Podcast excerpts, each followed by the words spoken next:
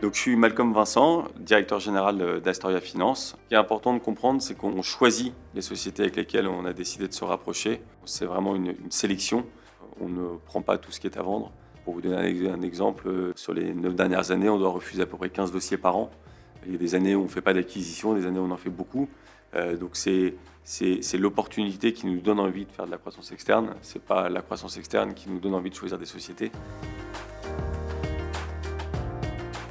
Qu'est-ce qu'on cherche quand on reprend une société? On cherche forcément une société avec laquelle on partage un ADN. Euh, donc l'ADN, c'est un ADN commun, donc c'est toujours intérêt du client, une vision long terme. Euh, nous, on aime les sociétés où il y a un niveau de récurrence, de chiffre d'affaires récurrent élevé.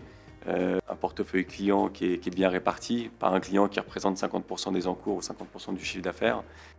Donc forcément, il y, a une, analyse fine qui est à réaliser en interne du côté Astoria pour prendre une décision de est-ce qu'on décide de se rapprocher de cette société. Et l'élément, euh, je vais finir par celui-là, qui, est sans doute un des plus importants, c'est aussi l'équipe, euh, les collaborateurs qu'on reprend, parce qu'on est un métier humain, on n'a pas de marque, on n'a pas de brevet. Le contrat d'assurance vie qu'on commercialise, euh, tous mes concurrents ont exactement le même. Donc ce qui va faire la différence, c'est les hommes, et c'est les hommes qui vont convaincre les clients. Donc forcément, le, le capital humain est parfois le plus important dans les sociétés qu'autre chose première réussite, en tout cas celui qui est le plus visible, c'est forcément la croissance de la société. Même si euh, on a clairement eu une croissance organique très forte et très soutenue, on est quand même passé de, 100 millions à 8 milliards 1, et principalement euh, via la croissance externe. Donc la, première réussite, ça a été de, créer ce groupe, de, réussir à intégrer toutes ces, toutes ces équipes, tous ces process, tous ces clients, tout ce stock, et d'avoir aujourd'hui une entité, une marque, une seule société et tous les collaborateurs qui, qui portent le même maillot et qui appartiennent à la même famille. Donc ça, c'est la première, euh, on va dire, réussite qui est, qui est, la plus importante. Après, les, les, réussites qui font, euh, qui font chaud au cœur, c'est forcément des, des, réussites humaines, de voir des, des, collaborateurs euh, se développer et s'épanouir au sein de la société.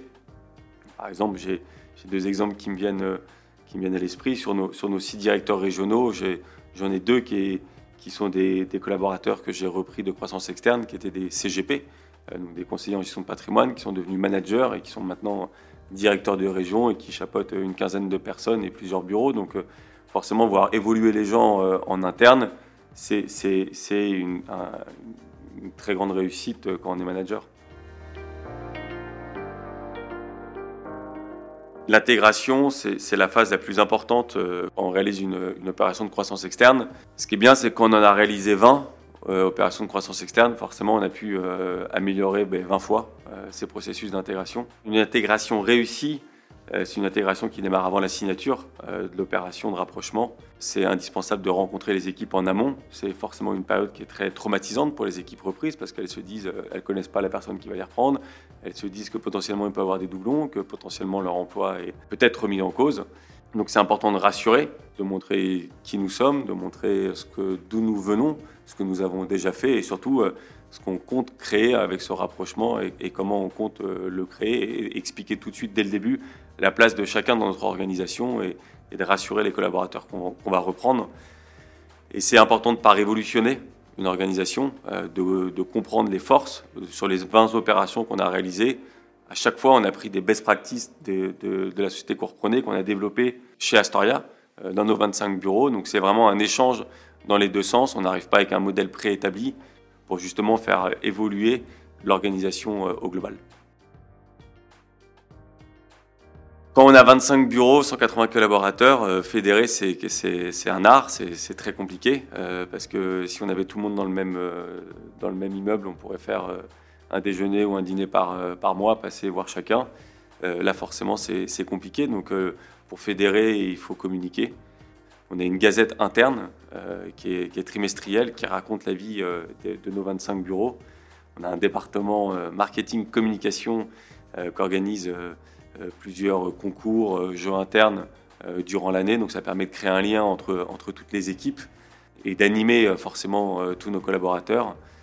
On a notre séminaire annuel qui regroupe l'ensemble des 180 collaborateurs pendant deux ou trois jours. Et ça, c'est un moment qui est, qui est, très important et qui est très entendu par, par l'ensemble des collaborateurs.